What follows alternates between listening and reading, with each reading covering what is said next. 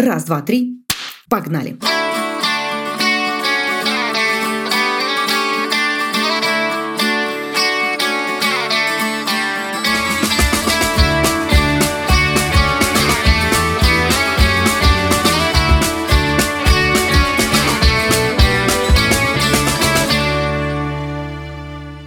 Здорово, жабы! Меня зовут Татьяна Август, и это подкаст «Человеку нужен человек». Подкаст о том, как во взрослом возрасте находить друзей, как сохранить уже существующие связи и какие бывают тонкости в дружбе. И сегодня мы с вами начинаем большой блог про нейроотличную дружбу. Как дружить с нейроотличными людьми. И этот выпуск мы с вами начнем с экспертного комментария о том, что вообще такое нейроотличие и какие бывают тонкости между нейроотличием и психиатрическим диагнозом. Лена Грачева, экспертка, психотерапевтка, расскажет вам о том, что вообще такое нейроотличный человек. Само вот это модное словечко нейроотличный, которое стало пестрить на просторах интернета, появилось в рамках движения за нейроразнообразие, которое предлагает перестать называть людей с рядом психиатрических диагнозов больными, а просто считать их иначе устроенными и не требующими какого-то серьезного лечения и изоляции. Но, как вы понимаете, тут э, есть нюансы. Движение за нейроразнообразие появилось сравнительно недавно, в конце 90-х, поэтому ряд его идей до сих пор формируются и подвергаются, безусловно, активной критике. Ведь десятилетиями люди как думали? Что вот у нас есть некие критерии того, какой человек нормальный, а какой больной. От того, вписывается ли в общепринятые нормы работа психических функций человека, э, зависит то, каким мы его посчитаем, в какую колоночку запишем. Если отличий слишком много, то стоит во что бы то ни стало этого человека вылечить, его поведение скорректировать и подогнать под некий тот самый клинический идеал. В этом подходе, как и во всем, в общем-то, на планете,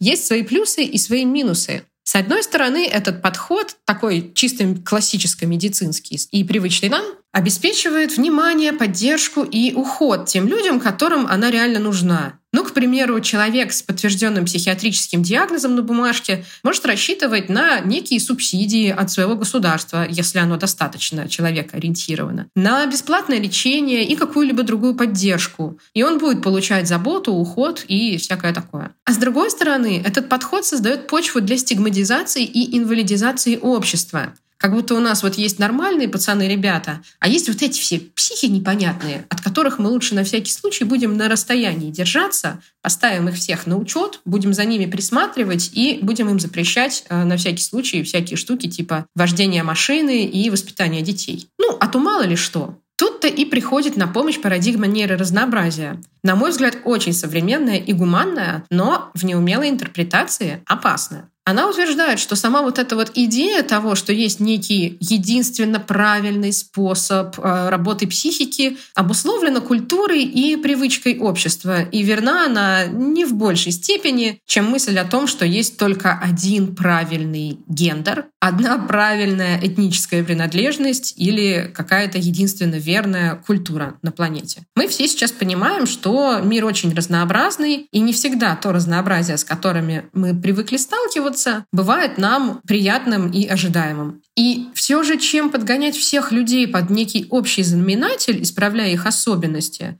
стоит все-таки быть, наверное, более открытыми и терпимыми к этому разнообразию, оказывать всяческую поддержку и адаптировать среду под э, его индивидуальные особенности. А от таких слов, как диагноз и патология, стоит вовсе отказаться и оставить их где-то в прошлом каменном веке, где все должны были быть одинаковыми. Прежде всего, эту концепцию подхватили люди с такими состояниями, как расстройство аутического спектра или СДВГ. Однако впоследствии парадигму нейроразнообразия стали применять и к другим состояниям, таким как дислексия, диспраксия, дискалькулия. Это то, что касается у нас неврологических расстройств или откровенно психических э, расстройств, таких как биполярность, шизофрения, обсессивно-компульсивное расстройство или другие шизоаффективные расстройства. Тут я опасность вижу в чем? В том, что если мы чересчур топорно и фанатично будем применять идею нейроразнообразия, то люди, которых медицинское вмешательство могло бы как-то защитить или существенно повысить качество их жизни, не будут за этой медицинской помощью обращаться, считая себя нормальными и просто вариантом нормы. И так у нас в стране, да и во многих странах психиатрия стигматизирована. К психиатру обращаться стыдно, стрёмно, и человек скорее будет пытаться лечить себя сам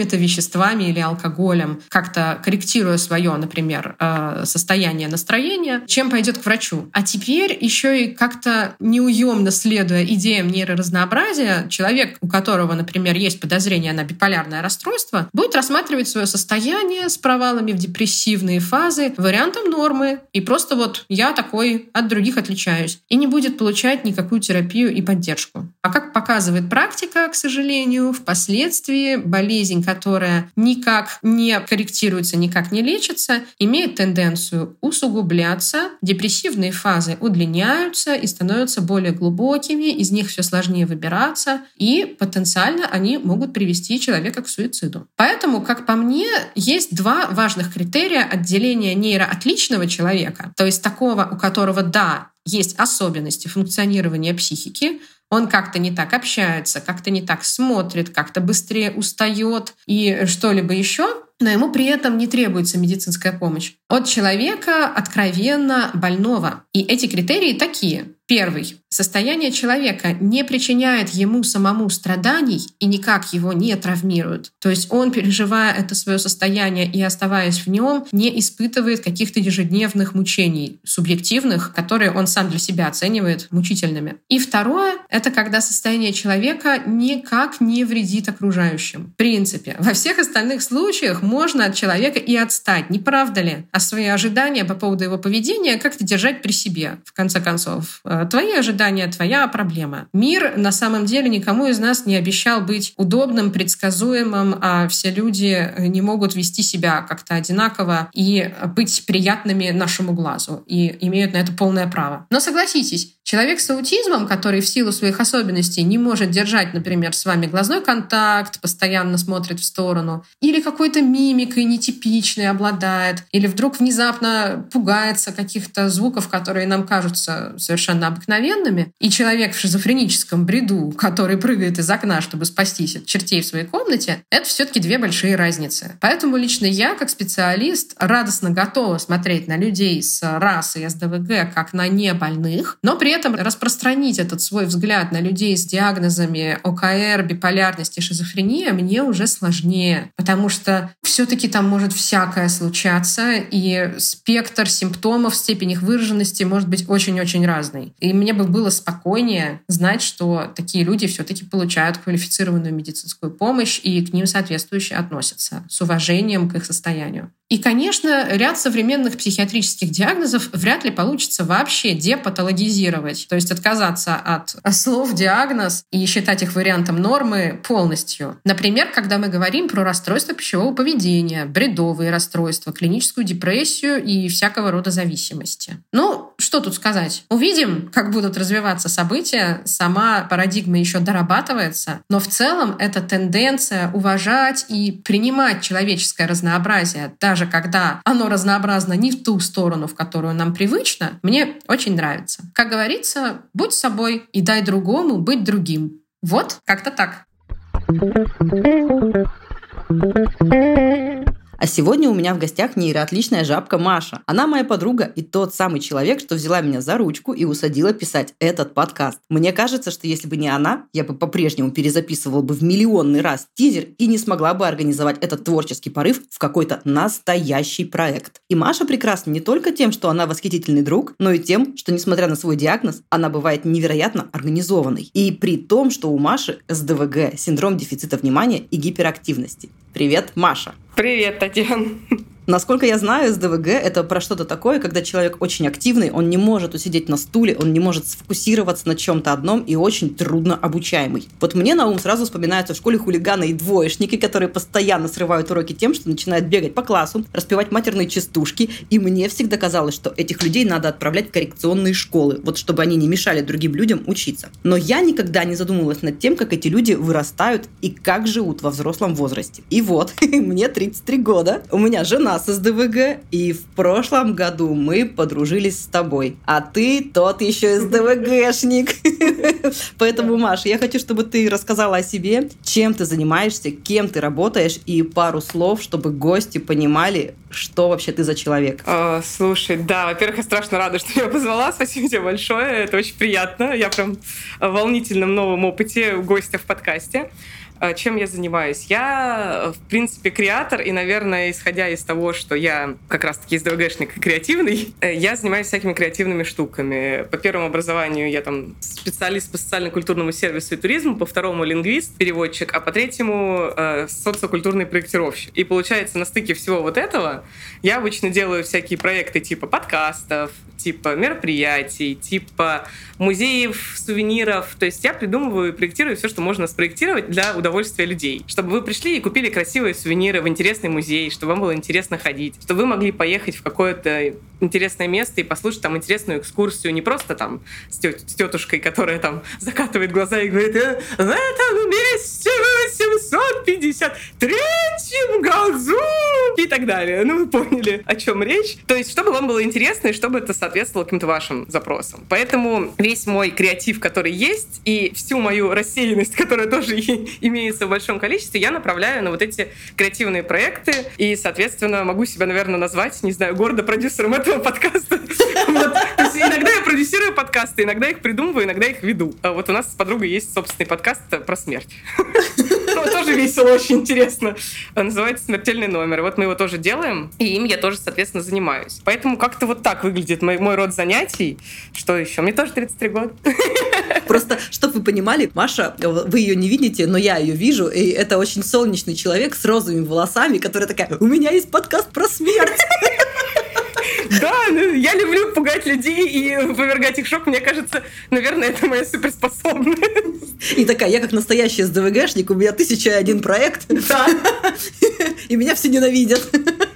Почти, да. Ну, как, как, как ни странно, нет. Меня очень много людей любят. Ты, ты, ты, ты тому свидетель. Потому что меня люди, люди еще могут меня любить, и это меня каждый раз поражает. Потому что, да, с моими приколами в голове. Да, слушай, здорово. Потому что, знаешь, мы с тобой когда познакомились, вот у меня не было ощущения, что ты какой-то СДВГшник. Я такая, типа, о, нифига, она очень прикольная девчонка. Она ж такая прям, прям вообще энерджайзер. И потом в какой-то момент ты мне такая говоришь, ну, у меня СДВГ. И у меня вопрос, как ты вообще осознала, что вообще-то это СДВГ? Расскажи об этом диагнозе, о своем диагнозе, конкретно в своем случае. Э, слушай, это такая интересная на самом деле история. Подтвердился диагноз у меня недавно, но много окружающих людей мне об этом говорили. Там, у меня подруга психолог, которая говорила, слушай, ну ты СДВГшник, ну это очевидно. Когда я узнала о своем диагнозе и приехала там к маме моей близкой подруги, с которой мы дружим 28, по-моему, лет, э, она тоже сказала, что ты, что ты удивляешься, это было всегда очевидно. То есть она меня знает с самого детства, и мама такая, подруги, э, ну, Маша, это было абсолютно понятно. Я такая, спасибо большое вам, дорогие друзья, почему вы все молчали? И, в принципе, я вспомнила такую историю, что очень-очень давно, когда мне было лет, наверное,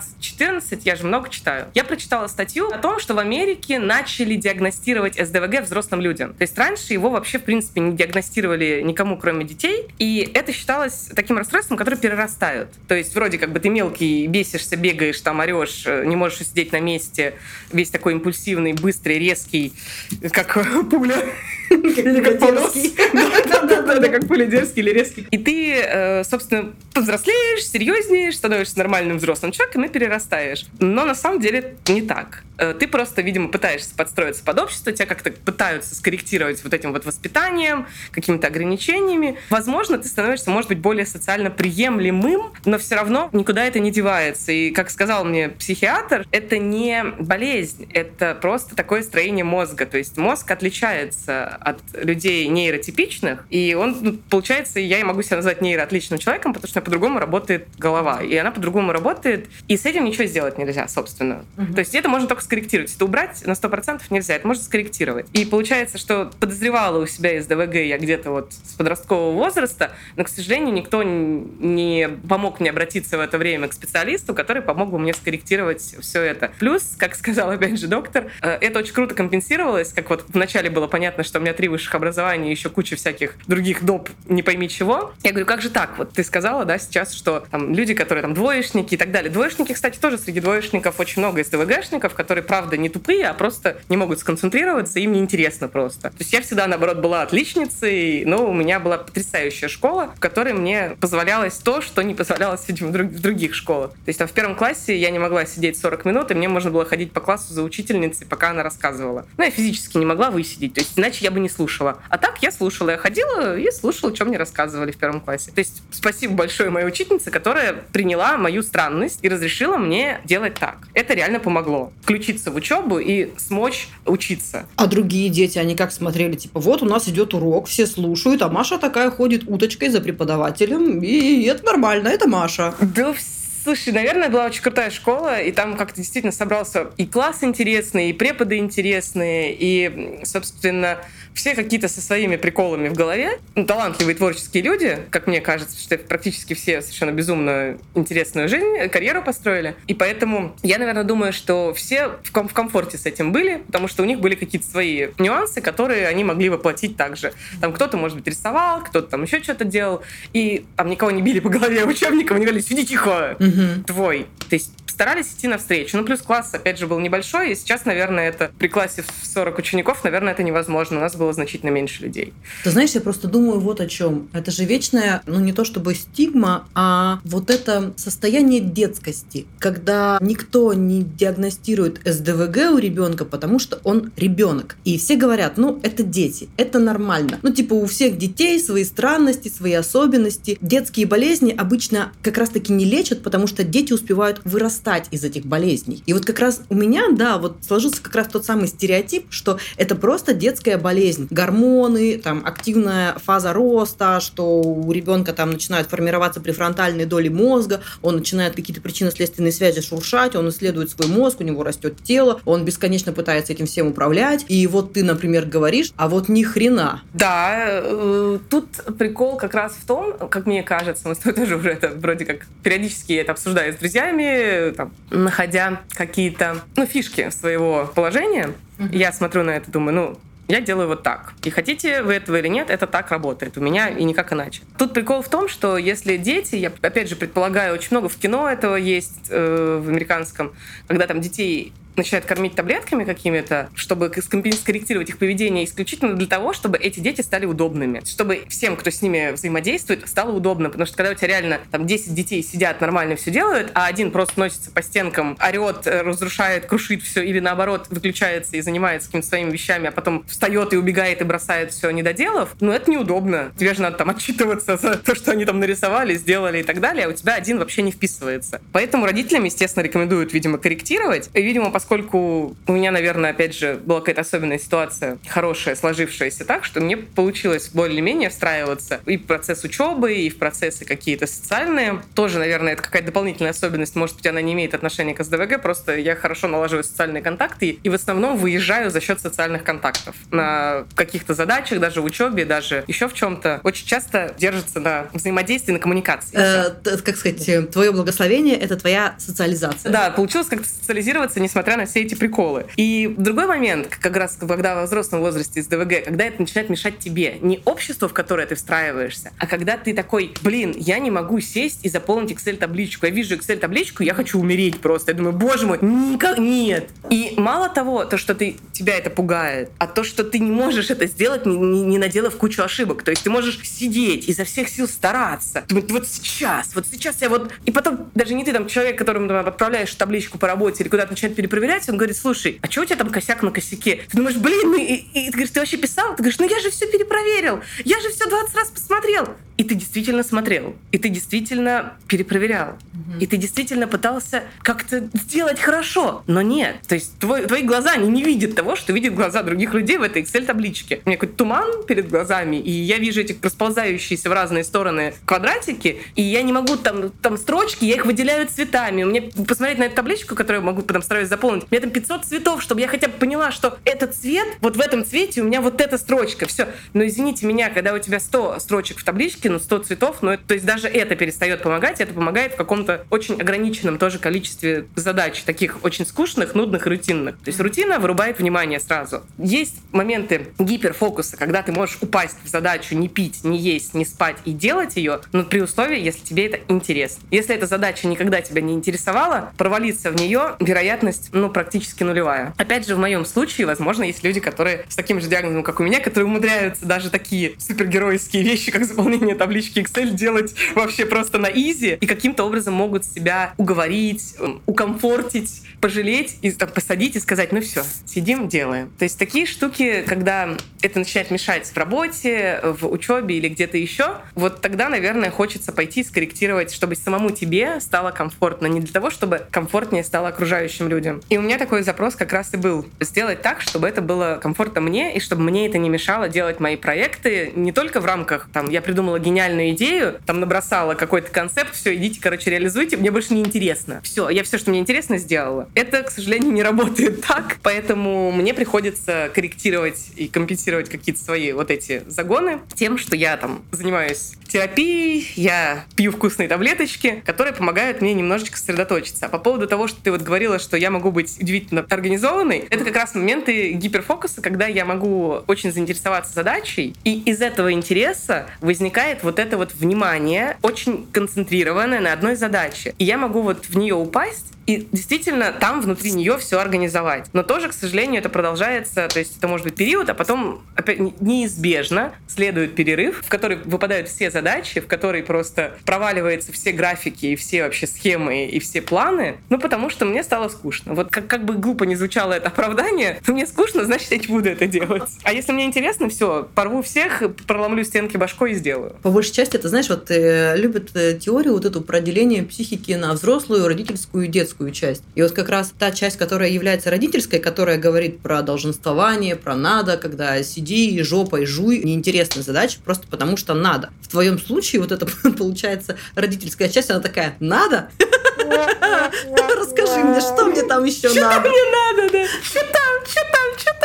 И получается, вот во взрослом возрасте, уже когда ты такая, я не ребенок, с меня уже, понятно, никто не будет закрывать глаза на мои проебы, мне нужно быть действительно взрослым человеком, социализироваться в обществе, это начинает мешать жить, потому что все, что касается надо, оно мгновенно выключает вообще, и твой уровень энергии падает в ноль. И как бы ты ни пыталась себя заставить, у тебя только вот какая-то самоорганизованная дисциплина, график, и вот так ты поднимаешь свою жопку и медленно, наверное, делаешь. Ну, к сожалению, в какие-то даже в графике задачи не выполняются, потому что, ну, правда, там, для того, чтобы в графике это все выполнялось, опять же, важно сохранять условия интереса. То есть хоть что-то нужно интересное найти. Поэтому, видимо, у меня бесконечная потребность поглощать информацию, потому что всякими кусочками информации, слепляя их с какими-то уже известными мне вещами, я могу сама себе сделать прикольную как бы заманушку, чтобы пойти что-то делать, что мне изначально не интересно. Я такая думаю, а, вот тут вот сейчас мы туда плеснем вот этого, и мне может быть чуть-чуть поинтереснее, и я на этом протащу эту задачу. А расскажи, расскажи, что ты себе закидываешь туда, мне интересно. Слушай, ну, как минимум, самая базовая штука — это как бы как у собаки Павлова. Привет, я из ДВГшник, я собака Павлова. А, как бы ты делаешь какое-то действие, делаешь действие, ага. и получаешь плюшечку. Мне было всегда интересно, почему, я не могу работать нормально, почему я так классно училась? Ну, угу.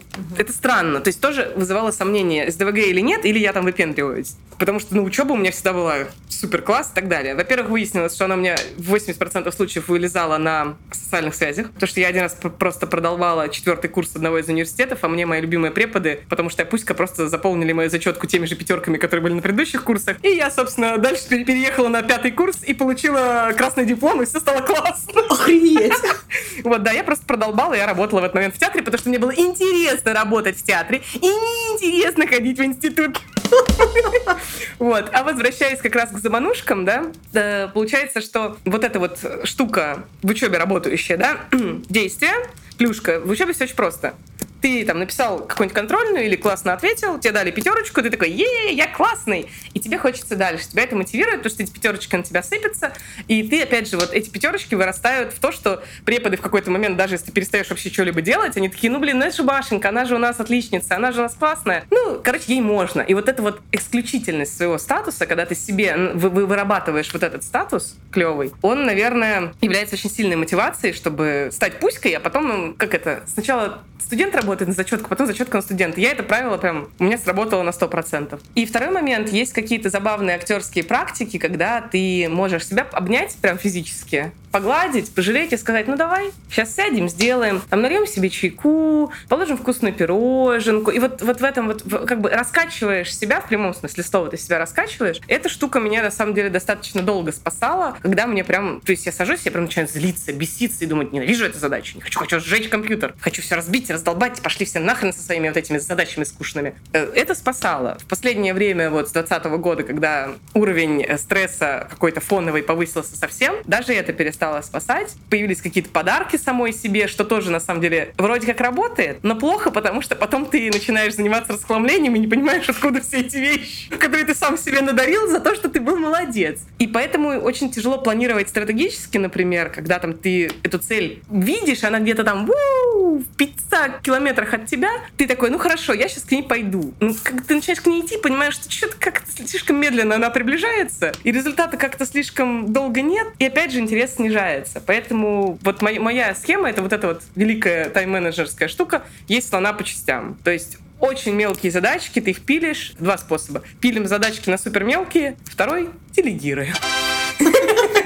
Ну, понятно, что не всегда это получается, но вот эти маленькие такие договоренности с собой, когда ты реально с собой реально разговариваешь, договариваешься, что для того, что мы это делаем для того, чтобы. Не для того, чтобы через 10 лет я стал крутым чуваком и так далее. Мы это делаем для того, чтобы, например, от нас все отвалили. Очень хорошая мотивация, замечательно. Мы сейчас сделаем, от нас уйдут. И нас перестанут беспокоить, трогать с этой задачей. Иногда помогает. А другой момент, когда, например, мы это сделаем, нас похвалят. Это тоже неплохо, тоже помогает. Хвалят не всегда. Это грустно. Ну и, соответственно, какие-то, да, физические прям себе штуки, которые там массаж себе можно подарить. После того, как ты очень долго упарывался с тяжелыми задачами, пошел к Татьяне, например, на массаж, она тебя погладила, пожалела, ты такой, я молодец, я, я это заслужил. И я еще скажу, что ты хорошо дышишь. Да, и еще Таня тебе скажет, что вот ты такой молодец, ты хорошо дышишь, ты такой зайчик, все, вот просто ради этого можно реально выполнить какую-нибудь очень поганую задачу в моем понимании. Вот такие какие-то, на самом деле, мелкие штуки, и, к сожалению, срабатывают они не всегда, э, но срабатывают. Еще списки неплохо работают. Ну, в плане, когда ты вычеркиваешь выполненную задачу из списка, очень приятно это делать. Но, как показывает практика, когда у тебя там их 20, лучше, чтобы их было хотя бы по 3, по 5, не больше. А то они вроде как и не уменьшаются. Да, нужно, чтобы они прям очень-очень действительно вот уменьшались, чтобы ты видела результат. Из-за этого, кстати, тоже вычислила, почему мне так нравилось учиться и почему я так люблю готовить. Потому что результат готовки, вот он. Ты его раз, два, три. Сел, съел, кайф. Thank you. Круто. Маша, у нас подкаст про дружбу, и поэтому следующая серия вопросов у меня именно касательно твоего потрясающего нейроотличного как-то диагноза или просто психотипа личности. Состояние, да, состояние Маши. Это про дружбу. Мне очень интересно, совместима ли дружба и СДВГ? Расскажи, были ли у тебя моменты, когда твоя нейроотличность создавала тебе проблемы в дружбе и в общении? Теряла ли ты друзей из-за своей нейроотличности? На самом деле, ну, как показывает практика, друзей у меня достаточно много. И, наверное, ну, это означает, что не сильно вроде как это меняет, э, мешает э, отношениям с друзьями. Но все-таки, правда, понимание друзей очень важно. То есть, чтобы они понимали, что это особенности, это не поганый характер, это не нарочно там какие-то вещи, которые я делаю, не на зло. Тут э, прикол не в том, что терять друзей. То есть, у меня были с друзьями паузы. Например, когда реально людей задалбывало э, мое поведение, и они просто... Ну, есть люди, для которых это очень критично. Что ты там опаздываешь, что ты не отвечаешь на сообщения, что ты э, продалбываешься, что ты, там, не знаю, пообещал и не сделал, забыл, перепутал перепутал дату, назначил две встречи на одно время, и кого-то пришлось послать нахер. То есть это действительно, наверное, может быть неприятно, но для, ну, есть люди, для которых это прям очень критично, и в какой-то момент это просто пере, перехлестывало их, видимо, уровень терпения и выносливости вот этих вот косяков, и просто сходило общение на нет, потому что, ну, ну, человеку сложно с этим взаимодействовать, правда. Я это спокойно могу понять, потому что в обратную сторону, например, я терпеть не могу а, опозданий и ждать людей. И я не злюсь на людей. Я понимаю, что там, опять же, у меня есть свои лайфхаки. Там, я все время ходила с книжкой, потому что когда человек опаздывал, просто садилась и начала читать книжку. И меня не бесило, что я человека жду. Ну, блин, мне классно, у меня есть полчаса почитать книжку. Ей! А вот э, по поводу именно взаимоотношений с друзьями, тут получается история именно, да, такая, что ты просто берешь и выпадаешь из круга общения людей, которым важно, чтобы ты вовремя приходил, как-то спокойно себя вел и так далее. Ну, я, наверное, согласна. Наверное, тяжело выносить такой как бы, энергетический вихрь рядом с собой на постоянке. Наверное, тяжело, возможно, если ты не умеешь фильтровать. Поэтому были моменты, когда, правда, да, с друзьями просто прекращалось общение, а потом оно все равно ну, возобновлялось, но ты все равно с человеком уже передоговариваешься на какие-то другие условия. Ну, таких прям грустных историй, слава богу, нет. Но я бы сказала, просто не, не, не конфликтно, просто вот так вот отпадает человек и все. Ну, потому что тяжело, может быть. Ну да, я представляю, что если ты постоянно продалбываешься, для кого-то это критично важно, он такой типа, все, Маша, извини, я, я очень злюсь, я настолько злюсь, что все, дружба на паузу, давай я сейчас успокоюсь, и мы подумаем, как мы будем дальше с этим работать. Вот у тебя просто вчера в Инстаграме я видела, ты сделала окошечко с вопросиками, типа, расскажите, почему Маша засранка. Да, да, да. И а, единственное, что я тебе туда написала, это что, когда я пытаюсь подтвердить с тобой встречу, ну, у нас да. это частая история, что я тебе пишу, типа, Маша, у нас вот завтра такие-то планы, все в силе, а Маша молчит. И я просто с утра уже такая, Маша, и Маша такая, а, чего? А, а у Маши, понимаешь, сообщение в черновиках, которое зависло, я просто забыла нажать кнопочку «Отправить», потому что ее отвлекли в этот момент. Вот. И просто я тебе пишу, да, типа, ой, Татьяна, а, а сообщение что, не отправилось? Ой. Да, ой. Просто, ведь действительно иногда бывают такие моменты, как, типа, когда тебе нужно здесь и сейчас. У тебя да. время, к сожалению, течет только в одну сторону, в обратную сторону не идет. И какие-то моменты тебе нужно прям сейчас. Прям сейчас, да. Это одна из, вот, кстати, одна из фишек, которые писали э, как раз, ну, там, скажем так, вокруг одних и тех же косяков, просто с разных сторон подход. Например, вот да, ты написала, что да, что не можешь со мной подтвердить встречу, потому что, ну, реально, я там открыла сообщение, э, внезапно там, типа, белки, белки, белки, белки, как вот там у собаки из этого, из «Тайной жизни домашних животных». Все, Татьяна не существует, белки. И, и все. И если меня не вернуть обратно в эту штуку, если я в этот момент еще и телефон отложила, ну все, это как бы хана. У меня нет, у меня белки, а потом после белок у меня произойдет еще точно такая же, такой же скачок еще куда-то, еще куда-то, и вероятность, что я вернусь и вспомню, что мне Татьяна написала, а я ей не ответила, но она реально стремится к нулю, и поэтому я абсолютно спокойно отношусь к тому, что мне люди могут по 20 раз звонить и напоминать. Это нормально. Я понимаю, что для меня это нормально. Причем иногда я говорю, ребят, лучше не звоните. Я не аудиал, я плохо воспринимаю информацию на слух. Я хорошо читаю и запоминаю прям очень круто то, что написано. Mm-hmm. Записываю, когда рукой я пишу. Я вообще могу наизусть выучить стихотворение один раз его переписав. И это меня, кстати, тоже в школе спасало. И получается, что я абсолютно спокойно да, реагирую на то, что люди могут мне 20 раз напомнить, 20 раз написать, написать списки, еще раз перепроверить. Я прошу даже людей, говорю, что, ребят, давайте мне напомните, пожалуйста. И не потому, что я как, как бы хочу переложить ответственность, потому что я реально верю в то, что нейротипичные люди могут, могут эту великую вообще силу имеют, чтобы вспомнить и напомнить другому человеку. Это помогает. А по поводу всяких вот этих раздражающих мелких моментов, как раз которые мне написали э, добрые друзья в Инстаграм, в окошечко, которые действительно свойственны людям с моим типом личности, расстройства, поведения и так далее, это всякие штуки по поводу перебивания, что я постоянно перебиваю людей, я очень тяжело, мне очень тяжело заткнуться и дать человеку что-то сказать. Потому что, ну, мне сразу, он начинает говорить, я такая, у меня тоже есть идея, я, да, да, я понимаю, да, да. И вот есть э, люди, прям, которые, мои друзья, которые говорят, в какие-то моменты говорят, Маш, пожалуйста, заткнись, помолчи и послушай. Потому что невыносимо, говорит, я себя не слышу, пока ты пытаешься меня перебить. Это меня не то, что обижает, меня это немножко как бы расстраивает, но я понимаю, что, опять же, людям может быть неприятно. Я принимаю то, что людям может быть неприятно. А то, что я опаздываю все время. У меня подруга, которая сейчас, к сожалению, к моему уехала далеко из-за работы, из-за ситуации всей, а так она жила на соседней улице со мной, так вот, чтобы мне добраться до нее, иногда требовалось там час-полтора, то есть я могла к ней на час опоздать. Человек живет на соседней улице. То есть, когда я писала, я сейчас приду через там, 40 минут, она говорила, ну, часа через полтора-два тебя ждем.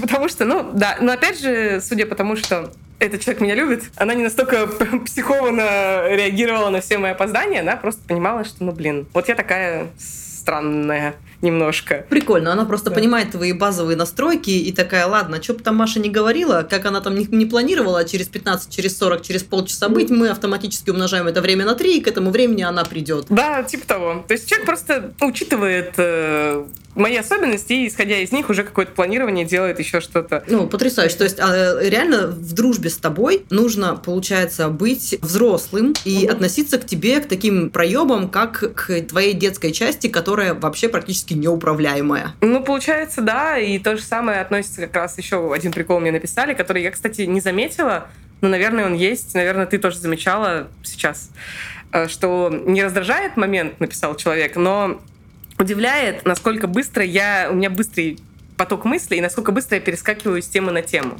То есть это не напрягает, не раздражает, но типа, вау, какая-то странная штука происходит. Как будто ты, знаешь, там следишь за теннисным матчем и вот так вот туда-сюда, туда-сюда, туда-сюда головой должен крутить, чтобы успеть э, за моим вот этим вот Сейчас я поймала волну, и сейчас я буду по ней прыгать просто как блоха. Э, слушай, очень круто, что ты, несмотря на все свои проебы, не растеряла друзей. И у меня, знаешь, складывается такое ощущение, вот из-за твоей сверхскоростной волны, социализации и каких-то идей, есть ощущение, что, возможно, СДВГ может как-то наоборот помогать людям заводить новые контакты, новые связи. И вот у меня, знаешь, такой вопрос возник. А бывает ли такое, что ты, знаешь, такая ураганом пронеслась, назнакомилась с кучей новых друзей, новых людей, вот это вот все, а потом раз и исчезла в сумрак, в туман. Как-то это перерастает в какую-то дружбу у тебя, все вот это вот твое сверхсоциализированное вот это состояние и активное во что-то прям, чтобы это было, ну, не поверхностно как-то, а глубоко. Э, ну, на самом деле, мне кажется,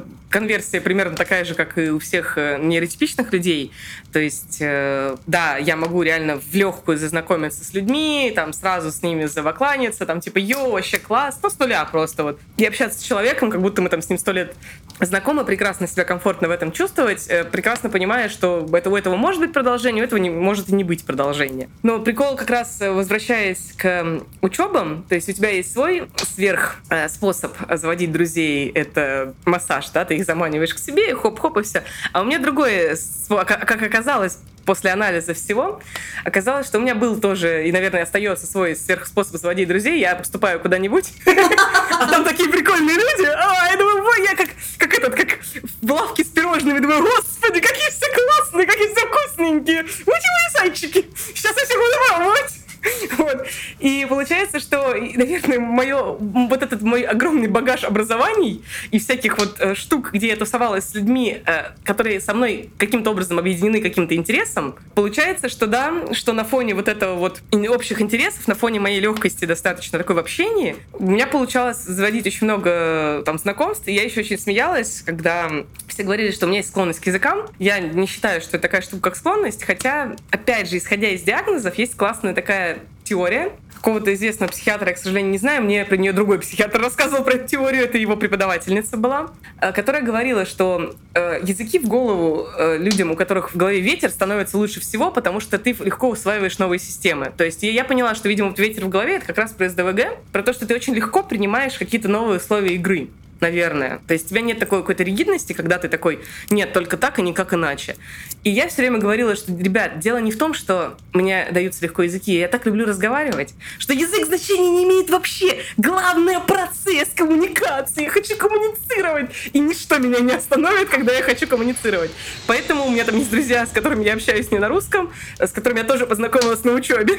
И мы прекрасно с ними общаемся, хотя мы уже там 6 лет назад эта учеба закончилась. И хотя мы там виделись два раза после этого всего, мы чудесно переписываемся. И я думаю, что это не так, нельзя сказать, что это прям такая прям, наверное, глубокая-глубокая дружба, хотя, опять же, что мы считаем дружбой. Я считаю, что это мои друзья, я могу приехать к ним в гости, они всегда могут ко мне приехать в гости. Наверное, в другой реальности, но когда-нибудь этот момент, я уверена, наступит, и мы с ними прекрасно проводим время, когда встречаемся, пересекаемся, созваниваемся или списываемся. То есть всегда это очень классное наполняющее общение, абсолютно не, ну, никаких напрягов не присутствует в этом. Поэтому мне кажется, что вот эта вот легкость, которую дает СДВГ, и вот эта вот э, возможность, наверное, легко переключиться на нового интересного человека, ведь человек это же тоже вот эта вот интересная задача, в которую ты можешь упасть. И, соответственно, ты в этого человека падаешь, изучаешь его, тебе это безумно интересно, и из этого вполне может что-то получиться более глубокое.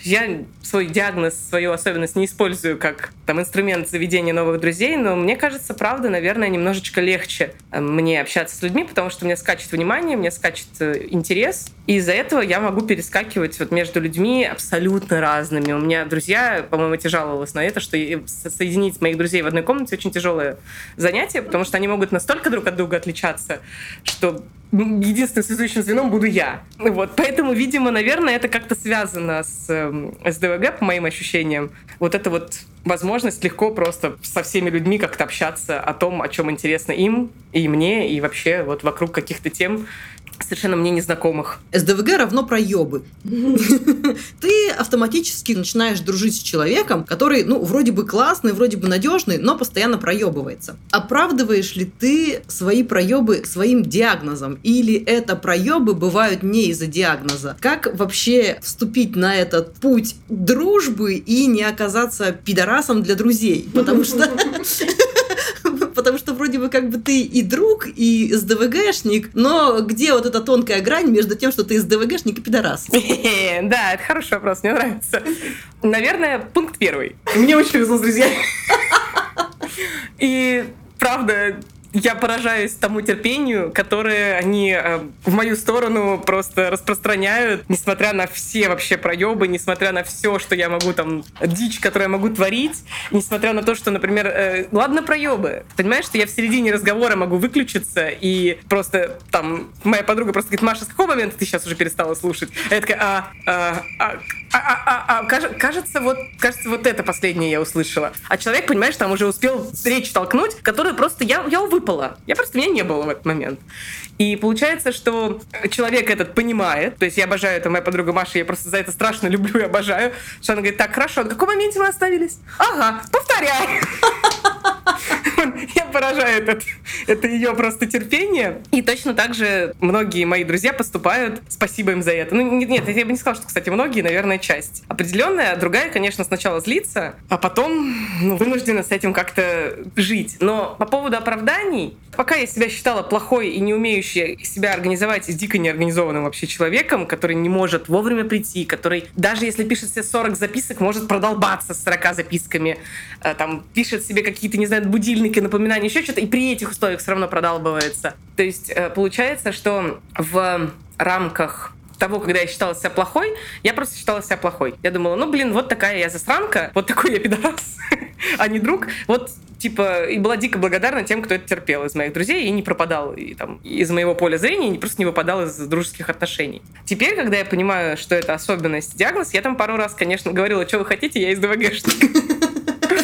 Че вообще от меня хотите? Я не понимаю вообще. Вы тут мне не помогаете, а я тут должна что, сама всю организацию на себе вывозить? Да сейчас. Я не могу, я не умею, у меня ляпки. Потом, наверное, сейчас я чуть-чуть попользуюсь этим прекрасным статусом и успокоюсь. То есть ты, по большей части, иногда можешь использовать это как да. свой проеб и говорить, идите в жопу, у меня есть ДВГ. Но другой момент. Заранее ли ты предупреждаешь людей, типа, привет, слушай, кажется, ты очень прикольная, классная, мы, возможно, с тобой подружимся, но значит так, у меня есть ДВГ. Но мне кажется, единственный человек, который предупредила плюс-минус заранее, это ты. Вот да. Да, потому что я сразу сказала, что, чувак, ты меня плохо знаешь, возможно, ты подумаешь, что я на, на всю голову долбанутая. Давай сразу тебе скажу, что у меня диагноз, чтобы ты уже э, ожидания снизил. Вот мне, кстати, это очень помогло, потому что ты ведь никогда не знаешь, что за человек перед тобой. И очень часто, особенно когда у вас нету какого-то такого глубокого контакта, вы просто такие снюхались, вы друг другу понравились и такие, эй-эй, побежали вместе подкаст мутить. И когда ты такая мне говоришь, что, слушай, вот у меня СДВГ, и я вот такой вот проебчивый. Мне стало понятнее, потому что иногда мы можем додумывать что-то там за человека из серии «он так себя ведет, наверное, потому что ему неинтересно, а может от меня какой-то говной воняет, поэтому он меня избегает». И вот это все, ты такая «все нормально, у меня просто СДВГ». Да, ну вот как раз этот классный, комфортный момент, как раз в дружбе с тобой он проявился с самого начала, поэтому я могу наблюдать это вот с самого начала, что мне комфортно э, с тобой, и я не продалбываюсь еще сильнее, потому что из-за чувства вины, когда там я продолбаюсь, например, например, я могу уйти, в, там, мне написали, что ты там Динамо. Вот я могу продолбаться, продолбаться, продолбаться, потом думать, блин, я, короче, говно, наверное, этому лучше, это, то есть принять решение за человека, лучше этому человеку со мной не общаться, лучше я вообще сольюсь в туман, в обратную сторону. Не он не сливается, он жаждет общения. А я такая думаю, нет, ну, наверное, я недостойна. Я, короче, все время его посылаю нахер, никак не могу с ним назначить встречу, никак не могу с ним вот состыковаться. По ходу дела, наверное, я не вывожу, и мне тяжело, и человек, короче, обижается, не хочу обижать человека, пожалуй-ка я сольюсь вообще в туман и пожертвую вот этой вот дружбой, чтобы никого не обижать и себя не делать постоянно виноватым человеком, что я вот, блин, я жопа. Я не могу с тобой встретиться не потому, что меня бесишь, а потому что, блин, ну вот как-то вот так совпало, что ты попадаешь все время на какие-то моменты, когда у меня внимания вообще нет, когда у меня абсолютно голова не работает, или когда я упала в какие-то другие задачи, которые ну, почему-то на тот момент мне казались интереснее, чем там с тобой пообщаться. То есть, опять же, это не потому, что, опять же, эта задача лучше, или ты там мне меньше нравишься, а потому что вот так мой мозг решил. Такой, хоба, вон то. И все. А белки-белки опять. Страх не справиться с дружбой. Да, это страх не справиться с дружбой, страх, страх не соответствовать своему другу-партнеру. То есть это все-таки партнерские отношения. И как-то отдавать меньше, чем ты получаешь. Вот мне от этого очень страшно обычно в дружбе, потому что я понимаю, что иногда у меня нет сил и вообще внимания человеку столько уделить, сколько, по моему мнению, он достоин получить от меня. И поэтому мне надо проще слиться, чтобы не обижать его вот этим вот своим полувниманием и как бы вот этим вот, что... Короче, у меня есть 5 секунд, я могу с тобой поговорить полностью включенным, а потом ты такой не включенный в дружбу. Мне кажется, вот важна включенность, а она иногда при моих, как при моей голове она не работает. Блин. А не включенность я не люблю. У меня сейчас просто, знаешь, такой прям луч света, который мне прям в темечко с небес упал, и я такая, боже, мне же теперь стало просто понятнее. Очень часто же бывают такие моменты, что ты познакомился с классным, прикольным человеком, он супер энергичный, он такой вот, ну вот как ты, очень драйвовый, в нем много сил вот этого всего, и ты периодически вот тыкаешь палочкой, мол, типа, эй, бро, го туда, го сюда, а бро, короче, сливается. И ты не понимаешь, почему он сливается. Он вроде бы, ну, вменяемый, адекватный, там, хуй изо рта достал, что-то mm-hmm. сказал, а ты все равно сидишь и вообще не понимаешь, думаешь, ну ладно, я сделаю еще один заход, еще один заход, к нему, короче, пишешь, и, и, и снова, короче, какая-то хрень. И тебе реально, вот как ты говоришь, тебе кажется, что ты динамо какой-то. Mm-hmm. Думаешь, ну, блядь, со мной что-то не так. А на самом деле, оказывается, бывает вообще все по-другому. И, блин, ты сейчас это описываешь мне, и я такая, боже, у меня вот реально были такие люди, я с ними хотела общаться, общаться, а они где-то, короче, были в проебе. И мне, понимаешь, постоянно казалось, что, наверное, я для них скучная. Ну вот это тоже странная штука. Но опять же, это не плацебо, это не стопроцентная история. Вполне возможно, что там реально люди такие, типа, э, у меня слишком много друзей, я, да, у меня нет, нет времени и места. Наверное, реально словами через рот стоит это все обсуждать. Но как раз вот еще момент, когда там я динамлю кого-то очень долго, мне даже потом, если я хочу встретиться, мне стыдно позвонить и написать, потому что я думаю, а вдруг человек все еще думает, что я говно, и скажет, да, типа, опять проебешься. И вот от этого мне становится еще хуже, и я такая, типа, ну, короче, как говорится, лучше ничего не делать, тогда ты точно не проебешься. Стопроцентная гарантия. Ничего не делаешь, не продолбываешься. А-а-а! Какой я молодец. Слушай, Маша, а если, например, ты подозреваешь у своего друга СДВГ, и вот это начинает мешать вашей дружбе? Ну вот, я не знаю, например, вы там вместе планируете какой-то отпуск, что-то еще, как бы, а СДВГшники, они же прям чик и выпали из реальности. А когда ты планируешь отпуск, тебе же прям надо спланировать. У тебя как раз там тайминги, вылеты, вот эта вот вся история. И ты, например, начинаешь подозревать, что у твоего друга СДВГ. И мне вот интересно, если я, например, у кого-то подозреваю СДВГ, и ты, как старый опытный СДВГшник, что ты можешь посоветовать мне, если я это вижу в другом? Например, там сказать, пиздуй к психиатру, жри таблетки, я не знаю, заведи себе ежедневник, посоветуй мне что-нибудь, если я это вижу. Смотри, ежедневник, как ни странно, тоже не стопроцентная гарантия. У меня ежедневники с э, школьного возраста, я всегда все писала в ежедневниках, э, на что я все равно умудрялась проебываться при этом, на что моя подруга сказала, блядь, да поставь ты себе будильник, чтобы посмотреть ежедневник. То есть там настолько это было. Но, опять же, э, круто, когда э, друзья немножечко могут занять взрослую позицию, вот как раз если планирование отпуска или что-то еще, или какие-то, знаешь, жесткие штуки, когда ты, например, идешь на выставку, э, в которой есть сеансы, да, и, и ты покупаешь билет на определенный сеанс, и, и знаешь, что человек, ну, он точно продолбается и опоздает. Вот у меня есть подруга, которая любит опаздывать, я не думаю, что у нее есть ДВГ, хотя хрен знает. Я знала, что у нее среднее время опоздания час, и просто я купила билет типа на час, а ей сказала, что мы идем к 12. Она приехала в пол первого, все было идеально. Я, короче, сейчас было еще полчаса, чтобы покайфовать перед сеансом. То есть я такая, е То есть, да, просто действительно учитывайте особенности человека. И иногда ну, помогаете человеку не продолбаться, потому что, правда, эта помощь очень-очень важна от друзей и понимание того, что если вдруг ты где-то начнешь продалбываться, кто-то немножечко тебя подхватит. Я не говорю, что нужно там э, брать своего друга из ДВГшника, заваливать его на закорки и волочь там куда надо, но учитывать его особенности и приколы и понимать, что, например, там, ну, если вы летите на самолете, ну, блин, ну, вы, в идеале ты, ты заедешь за ним на такси, вытащишь его из кровати, и потащишь его в аэропорт. Возможно, почистишь ему зубы, соберешь Возможно, почистишь чемодан. зубы и соберешь чемодан. Возможно. То есть, если ты заинтересован поехать с ним в отпуск, да, тебе придется немножечко напрячься. Либо не, не надо с ним организовывать такие штуки, которые в жестких таймингах. То есть тут два пути. Либо вы все время на таком спонтанном вайбе, типа хоп-хоп, совпали, погнали. Не совпали, не погнали. Либо вы берете так, я хочу, блин, с тобой в отпуск, короче, ты со мной едешь. Все. Что тебе для этого надо? Какая, ну, какая помощь тебе нужна, чтобы ты не продолбался вот на этом сложном пути планирования отпуска? Ну, мне кажется, это действительно помогает. Я каким-то образом, не знаю, каким справляюсь с этим сама, магическим совершенно образом, но у меня есть прекрасный муж, который, например, следит за таймингами, за такси, за еще чем-то. То обычно он отвечает за стратегию, но если что-то идет не так, включаюсь я, потому что я могу быстро сообразить на месте, как, и знаешь, там, э, похрен на месте разберемся, идеальный план. Это вот план из ДВГшника. И когда что-то идет не так, мой муж выключается, потому что у него другая психика. А он там очень такой структурный, стратегичный, и все у него четко спланировано, графики, тайминги и все. А я мимо этого всего. Но когда что-то из его гениального плана идет не так, Тут реально становится понятно, что у меня есть суперспособность, я могу сконцентрироваться резко и быстро разрулить какую-то ситуацию. Но она должна быть короткой. Иначе я выпаду опять не туда. Поэтому там, не знаю, что-то там отменяется рейс, билет, куда-то надо бежать, я быстро могу сообразить и побежать, когда человек затормаживается. То есть тут как бы классный баланс, когда есть один человек, которому в кайф планировать, стратегировать и вот это все там рассчитывать по минутам, и есть человек, который такой но на вспышках. Да, но на вспышках он может тыдыц, и очень круто разрулить э, какую-то конкретную проблему. Хороший тандем, я бы сказала. Да, идеальный, почти. Вот слушаю тебя, да, и понимаю, что такое, конечно, вообще может жутко бесить, особенно если ты в контакте постоянно с человеком. И я вот думаю, блин, конечно, как тебя муж вывозит?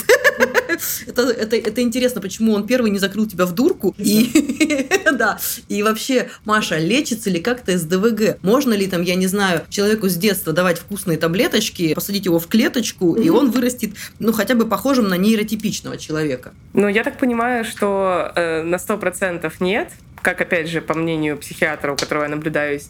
Но это корректируется для того, чтобы было комфортнее Э, самому человеку жить, чтобы он мог работать эффективно и качественно, чтобы он мог взаимодействовать с людьми тоже качественно, я бы не сказала, чтобы он не мог, э, чтобы он смог не напрягать окружающих людей, потому что я не считаю это необходимостью. То есть, если кого-то что-то напрягает, все взрослые люди, вы можете отойти в сторонку. Поэтому я не думаю, что нужно соответствовать к чему-то и стараться быть удобным. Но, конечно, это корректируется таблеточками, это корректируется терапией, психотерапией, э, чем я сейчас занимаюсь, э, чтобы, правда, было комфортнее самому человеку. Когда человеку комфортно, вполне возможно проявление его болезни, то есть у него понижается уровень стресса и уровень вот этого вот «я во всем виноват», виноват, я плохой, я дурак, вот эти вот штуки у него снимаются, и он понимает, что с этим делать, и он может стать поспокойнее, наверное, просто за счет того, что он себя принимает. Для меня одной из очень важных штук была принять себя, понять, да, я такой человек, да, со мной сложно, но теперь я могу предупредить окружающих о том, что я такой человек, не снимая с себя там ответственности за то, что я там могу быть жопой, но при этом каким-то образом понимая, что, ну, вы знаете, там ходить по линеечке, заполнять Excel-таблички я не буду никогда. Поэтому давайте-ка вот это сразу уберем, а все остальное попробуем как-то подкорректировать и сделать комфортным. Маш, расскажи самую тупую ситуацию, когда твой потрясающий диагноз нейроотличного человека поставил дружбу под удар. Ну, таких прям совсем, к сожалению, упоротых историй у меня нет, но есть такая забавная история, когда еще были, по-моему, кнопочные телефоны. Мне нужно было поехать на встречу с подругой на метро ВДНХ. Я, как всегда, опаздывала. Я забыла телефон дома э, и не могла предупредить свою подругу о том, что я опаздываю. Поэтому я как бы приехала там с каким-то охренительным опозданием, типа чуть ли не на час, на встречу. Естественно, там уже никого не было. Я вернулась домой и нашла там 500 сообщений «Маша, какого хрена?». И тут, получается, проявились два моих прекрасных качества, да, то есть я забыла телефон, потому что я, видимо, что-то там другое в голове было, и я не смогла соблюсти график и попасть вовремя. Но там была достаточно такая сложная конфликтная ситуация, потому что как раз был человек, которого напрягают опоздания, который очень болезненно относится к тому, что ты опаздываешь, это как бы вопрос уважения, вопрос там ценить время другого человека, то есть, ну, такой неприятная ситуация была. Ну и как раз вот э, получается, что у меня дружба по этому поводу какой-то период прервалась, соответственно. Ну, может быть, не только поэтому, кто же меня знает, может, я в других местах говно. Но мне кажется, что это такой неприятный фактор, который многих людей может отвратить, что ты там не отписался, не предупредил, не приехал, опоздал на час и так далее. То есть сейчас намного удобнее, потому что телефоны не забываю, и, конечно, можно это сделать проще. Но дружбу под удар это точно поставила, поэтому не надо забывать телефон, надо предупреждать людей, если ты опаздываешь. И говорить о том, что история у меня из ДВГ, если я продолбалась. Значит, я не справилась с этой жизнью. И, Маш, дай, пожалуйста, в рамках нашего подкаста три совета, как дружить с СДВГшником. Ну, во-первых, при... почитать про то, что такое СДВГ и как вообще видят мир люди с этим диагнозом. Возможно, если у вас хорошие отношения с этим человеком, и вы уже с ним дружите, действительно, может быть, попробовать попросить его обратиться к терапевту, помочь себе, но, естественно, не для того, чтобы вам было удобнее, а для того, чтобы ему было легче. И, наверное, правда, помогать ему списочками, напоминаниями, не бояться его потыкать палочкой. То есть я, по-моему, часто очень пишу, что потыкай мне, пожалуйста, палочкой, э, когда тебе понадобится ответ на вот этот вопрос, который ты мне задала. Когда он тебе очень критично понадобится. Потому что сейчас я не могу ответить на вопрос, там, я занята чем-то другим, я забуду. То есть, соответственно, это списочки прекрасные, помогающие. Это напоминалки, там, правда, там, позвонить, еще что-то. Наверное, иногда брать на себя инициативу. Не часто, не нужно. Мы тоже можем быть инициативными, все нормально. Но немножечко поизучать вопрос, который связан с вот СДВГ и с такими людьми, и была у меня какая-то еще прекрасная мысль, которую, как обычно, забыла. Я, наверное, ее вспомню. И, возможно, тебе напишу. Но, может, может быть, и не вспомним. Но мне кажется, был еще какой-то третий совет, который правда, мне казался очень помогающим.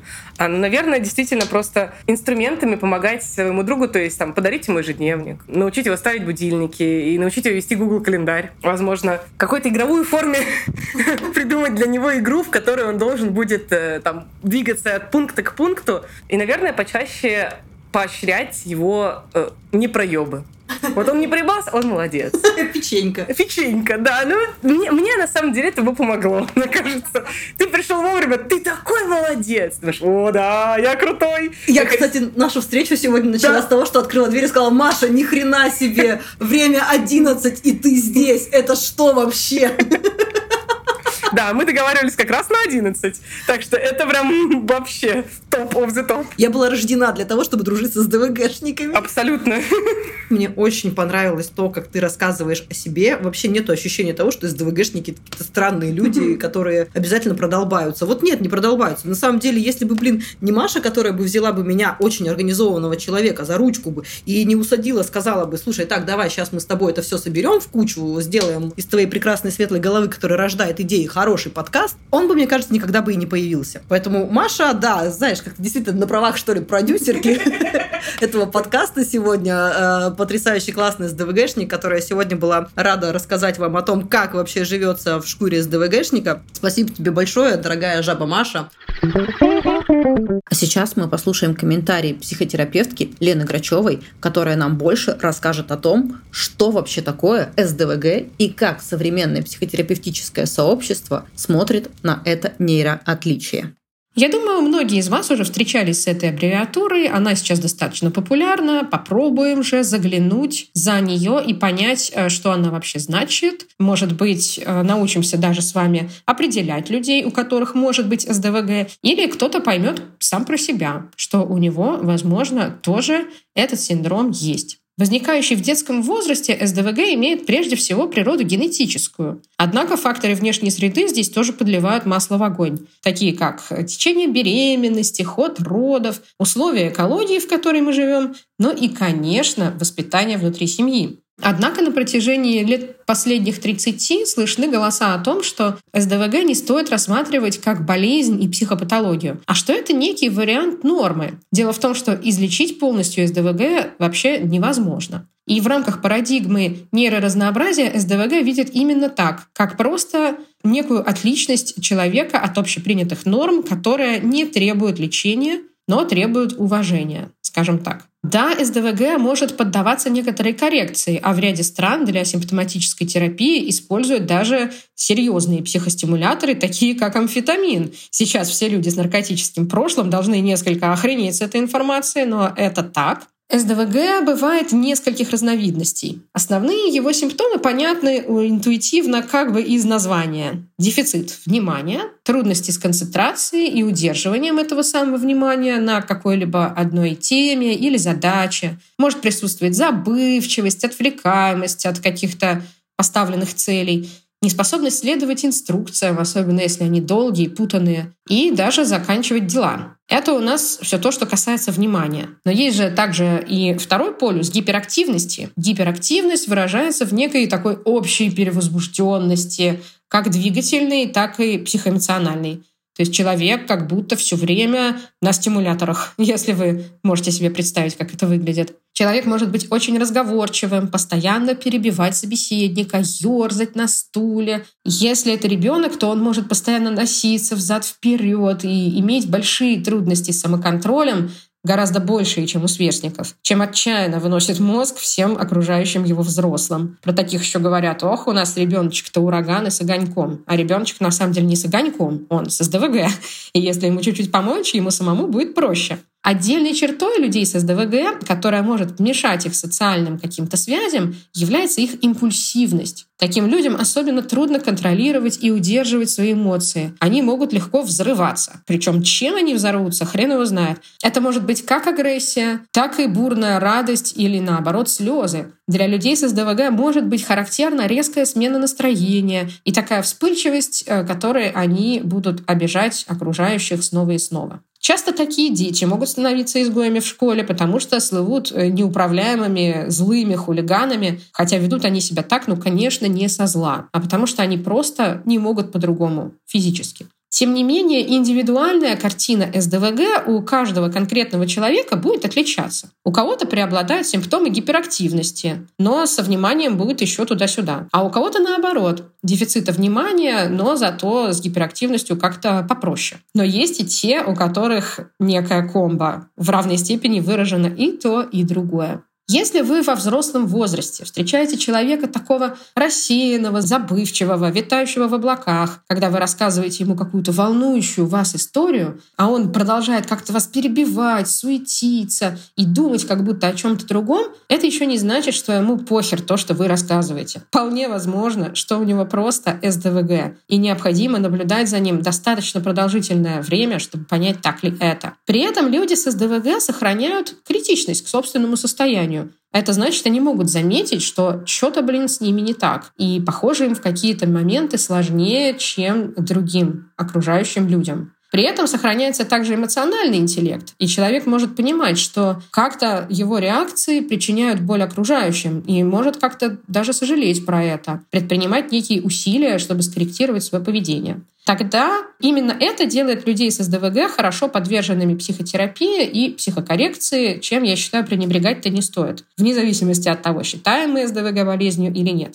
При этом распространенность СДВГ на самом деле не слишком-то высока. По одним данным она встречается примерно у 3-5% детей, а диагностика у нас все-таки происходит э, первичная в детском возрасте. По другим данным доходит до 20%. С возрастом симптомы СДВГ имеют тенденцию к угасанию, то есть его реально можно в той или иной степени перерасти, либо как-то к нему адаптироваться, привыкнуть, учитывать это как свою какую-то особенность. Также СДВГ встречается вдвое чаще у мальчиков, чем у девочек. Привет, парни. Однако сейчас я наблюдаю некую моду на этот диагноз и его гипердиагностику, когда практически на любого ребенка, который просто активен и не слушается беспрекословно старших, сразу вешают ярлык СДВГ. Особенно этим грешат люди, которые прочитали пару статей в интернете и теперь считают себя знатоками. То же самое делают с любым взрослым, который имеет какие-то проблемы с мотивацией и самоконтролем. И здесь вы должны помнить, что полноценный диагноз СДВГ не может поставиться раньше достижения человеком 12 лет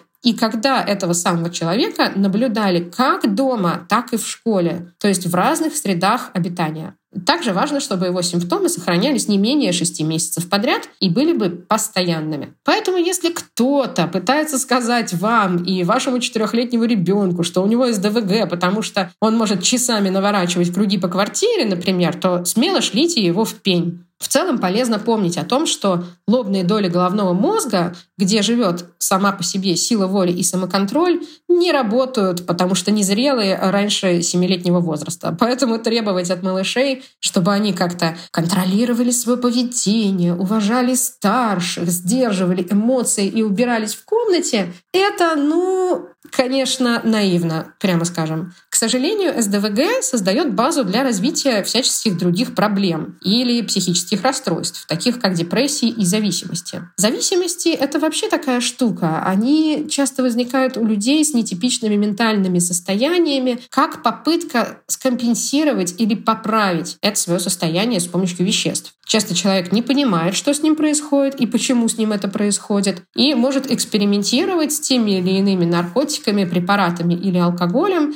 чтобы, например, затормозиться, либо наоборот сконцентрироваться на чем-то, чтобы расслабиться. А поскольку люди с СДВГ часто имеют трудности с торможением, то они обращаются в сторону зависимости тоже достаточно часто, если не получают какую-то поддерживающую терапию. Поэтому, если вы подозреваете у себя или близкого СДВГ, следует обратиться за профессиональной диагностикой. И нет, тесты из интернетика не являются профессиональной диагностикой. Я бы на вашем месте поискала, например, специалиста в вашем городе, который проводит э, тест МОХа. Это тест непрерывной производительности, который активно используют для диагностики СДВГ. Провести его в домашних условиях не всегда бывает возможным, и в интернете его просто нет. Также хороший взгляд специалиста и беседа с ним помогут составить более полное впечатление о вашем состоянии, а значит поставить более точный диагноз. Так что вперед! искать клинического психолога, дефектолога или психиатра в своем городе. Да, знание о себе и своих ограничениях — это всегда прежде всего опора. Даже если какую-то вы получите информацию, которая вам вначале не понравится, например, вам подтвердят тот или иной диагноз, впоследствии это знание поможет вам